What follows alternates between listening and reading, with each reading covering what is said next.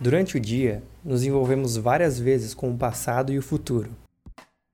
É perfeitamente normal imaginar situações futuras, fazer planos e até sentir medo delas. Porém, perder a mente para o futuro pode nos prejudicar gravemente, e talvez nós nem tenhamos percebido ainda. Em práticas meditativas como o Zazen, por exemplo, um dos objetivos é fazer o praticante mais presente. Mas quando eu falo sobre viver o presente, não estou falando sobre abandonar o emprego, gastar o dinheiro da poupança e fazer o que der na telha. Os extremos são prejudiciais. Viver o presente não significa abdicar de todo o planejamento nem esbanjar ou jogar tudo pro ar.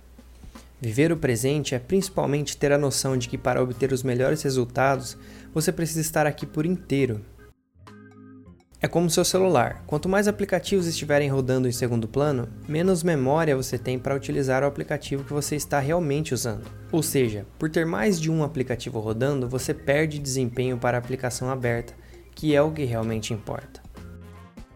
Com a mente ocorre um processo similar. Se você permitir que ela fique se transportando para outros momentos, se preocupando com as notificações do celular ou deixando a sua mente vagar enquanto seu amigo fala com você, terá menos desempenho para o que está fazendo agora. Isso que eu chamo de perda de potência no presente. Não é possível parar totalmente de imaginar situações em sua mente, isso é natural. O que eu falo aqui é sobre diminuir a energia que nós direcionamos para a imaginação. Não é sobre tentar parar de pensar, é uma questão de mudar a perspectiva. Eu utilizo um aplicativo de meditação chamado Headspace. Nele, o instrutor diz: Imagine que você está na beira de uma estrada. Ela é sua mente. Os carros passando são seus pensamentos. Fazê-los parar de passar não é uma boa ideia. Ir junto com eles também não. Mas simplesmente deixá-los ir é o que queremos. É muito ruim quando na conversa com um amigo você percebe que ele está viajando, com um olhar distante, ou mesmo respondendo genericamente ao que você fala. Quando for conversar com alguém, veja se você faz isso. Quando notar, simplesmente volte para o momento presente. Isso fará seu amigo mais confortável e você com maior qualidade de presença. Mas ainda sobre a nossa relação com o passado, futuro e presente. Ouvi uma palestra do Mário Sérgio Cortella que ele diz: o carro tem retrovisor e para-brisa. O retrovisor é menor do que o para-brisa, porque o passado é referência, não direção. Eu adicionaria que o para-brisa te mostra só os próximos metros da estrada. Não há como chegar num destino de olho na chegada.